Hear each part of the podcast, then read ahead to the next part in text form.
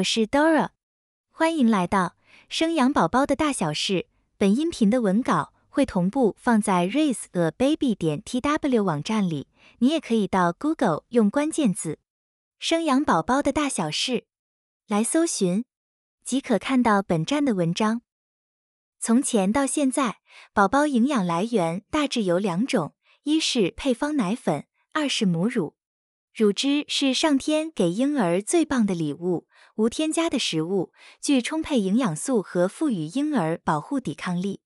哺育方式中，亲喂是天然、方便、环保、升温亲子关系等赠和多种好处的选择。然而，第一次亲喂，内心有众多不安。跟着本集音频前进，降低妈咪们的慌张感。本集的题目是：选择亲喂这条路。与时间赛跑，Dora 同整了一些资料，与你分享的内容将包括以下五小节。第一节，什么时候可以开始亲喂？第二节，什么时候是奶量成长关键期？第三节，亲喂稳定期要注意什么？第四节，什么时候进入哺乳结束期？第五节，还有母乳妈咪。如何判断宝宝吃饱没？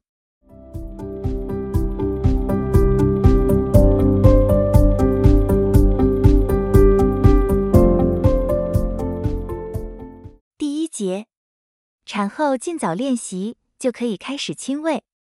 在产台上，一出生，医生会让妈咪和婴儿立即肌肤接触，提升亲密和安全感。住院期间，鼓励亲子同事，希望妈咪和婴儿能多一点相处时间，彼此了解，以合作未来哺乳之路。世界卫生组织及本国政策都在提倡促进与支持母乳哺育，因此医护同仁们在妈咪产后三天或出院前，会来病床前喂教，教导妈咪们如何用手挤乳，还有怎么亲自哺育宝宝。初期乳汁分泌不多，认真的医护人员或妈咪求好心切，有时会用力的按压产妇的乳房，希望能多点奶量给宝宝吃。只是初乳很浓稠，要移出确实不容易，需要有技巧的轻轻推挤，才会有微量乳汁产出。先用三十 CC 空针收集，再喂食宝宝，其实这样营养就足够。将宝宝放置母亲胸前，婴儿本能会找寻妈咪的乳房。此时，宝宝会微张嘴巴，舌头舔嘴唇，并摇晃着自己的头部，表示宝宝准备好要吃东西了。当宝宝靠近胸部，吸吮妈妈的乳头时，会诱发母体分泌荷尔蒙，如催产素、泌乳素等，刺激喷乳反射，勇敢的亲喂道路，如此便踏出了第一步。过程中不一定都这么顺利，宝贝也还在摸索要怎么正确吸吮，常常会有咬破乳头或是乳头流血的情况发生。挫折和无助是会的，这时候妈咪们千万不要轻言放弃，多让宝贝与自己练习，尝试体验吮乳、含上乳房的经验，慢慢的彼此就会上手咯。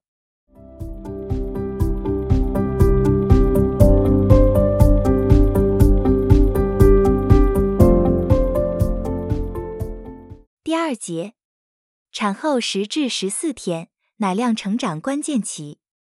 产后十至十四天左右是母乳的关键成长阶段，此时母体的泌乳激素浓度最高，是最好促进奶水产出的期间。趁着胸部胀大，充盈乳腺，尽量频繁的亲喂宝宝。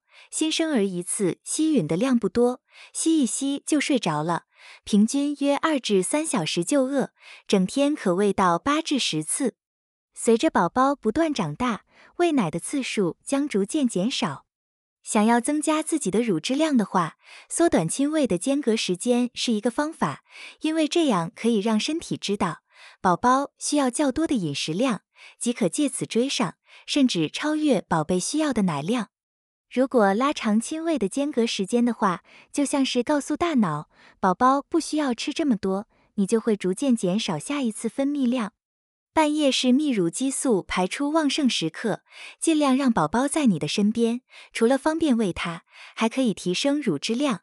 不在身边的话，也可以用挤奶的方法排空。有些妈咪在听到婴儿的哭声，也会有胀奶或是喷乳反应。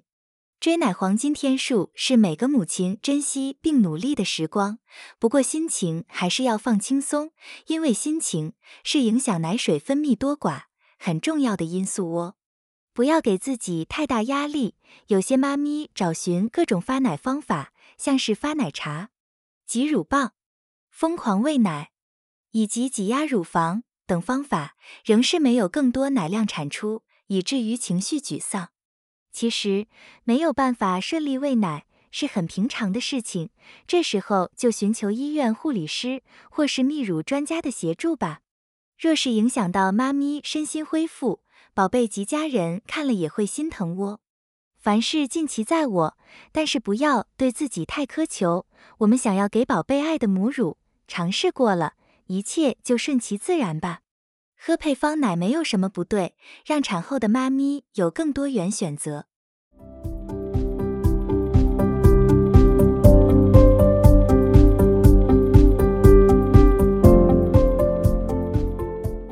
第三节。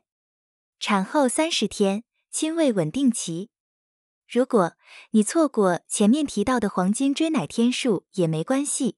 产后三十天，虽然乳汁渐渐稳定下来，但还是些微会成长。此时乳房会容易因喂奶水残留导致胀奶、有硬块，严重的话会引起乳腺发炎。提醒妈咪记得要时常的亲喂或是挤奶。如果宝宝，没办法准时的喝奶，请妈咪记得一定要想办法排空。使用溢乳垫的妈咪，请频繁更换，保持干燥，保护胸部。产后三十天的宝宝已经可以正确含乳，妈咪乳头的状况也会改善许多。一天大概会喂吃到六至八次，时间会比新生儿来的短，但还是有孩子需要安全感，会想吸吮妈妈的乳头，以满足口腔及心理需求。持续亲喂的好处，宝宝今天吃多少就吸多少，比较不会有过度喂食的状况。妈咪的味道及乳房柔软的触感，都能带给宝贝许多的安全感以及稳定感。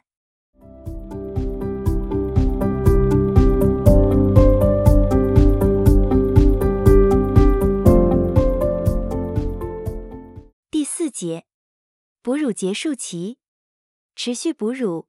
没有规定什么时间需停止，通常都是妈咪面临生活改变，像是需要返回职场或是生病等原因，才会打算结束母乳生活。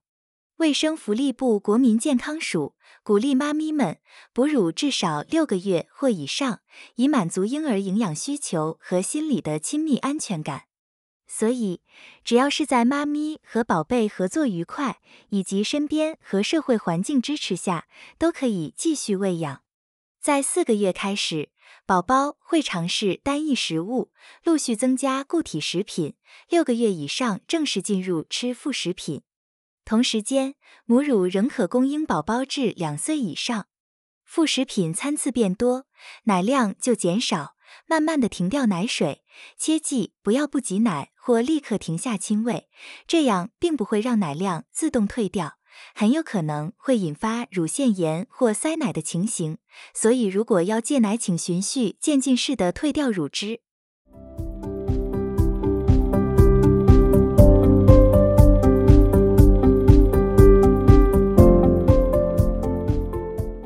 第五节，亲喂妈咪。怎么判断宝贝吃饱讯息？喂食母乳最在意的事情就是我的孩子到底有没有吃饱。若是平喂，妈咪将乳汁挤到瓶子里面，量测奶瓶中的 CC 数，再喂食宝宝。由此可知，当餐大概有挤出多少的奶水，这样可抓出婴儿每餐约吃多少，方便妈咪预估下一餐宝宝可吃的奶量。亲喂的话。我们可以从四个讯息来看宝贝是否吃得够。第一个观察，妈咪的乳房是不是在宝宝吸完后变得柔软，原本冲胀的感觉下降。第二个观察，如果宝贝饥饿的话，吸吮的速度会很快，吃饱后会变慢。规律吞咽，确定婴儿有喝到奶水，宝宝呼吸变得平稳协调。有时候会将头转离开胸部，放松身体，有满足的表情，甚至进入睡眠。当宝宝有摄取足够的奶水时，就会睡得好。相反的，如果没吃饱，他的情绪容易烦躁。第三个观察，可参考尿布更换片数，每天至少要有六片湿尿布，拿起来有点沉重。表示奶水摄取充足。第四个观察，量测宝宝的体重。宝宝在出生的前十天会有生理性的体重下降，但是在出生后的六个月内，体重如有每月增加五百克，即表示宝宝已获得充足的母乳。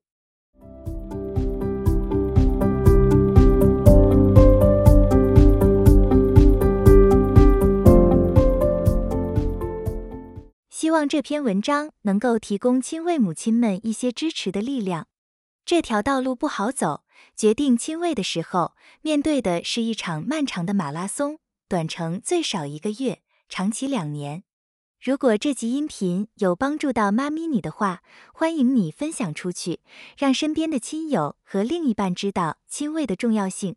请大家发挥爱的力量，协助妈咪们各种帮忙，在亲喂时。给予空间和时间，家事或是其他工作能请人分担。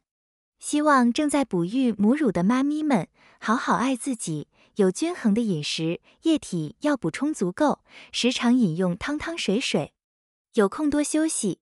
喂母奶很忙碌，尤其是亲喂的妈妈，只要宝宝饿就要喂食，半夜起来睡眠严重不足，尽量在宝宝睡着时，妈咪就跟着睡。才能补回一些不够的休憩时间，心情放轻松，乳汁量才会提升，身体压力跟着疏解，宝贝一起得到正面的回馈。Dora 会将本音频的文字版本的网址放在音频的介绍里，如果你有兴趣的话，欢迎你点击阅览，也欢迎你到 Google 用关键字“生养宝宝的大小事”来搜寻，就可以看到本站的文章。本站会提供许多跟孕妈咪及育儿相关的资讯给你阅读。我们下集见。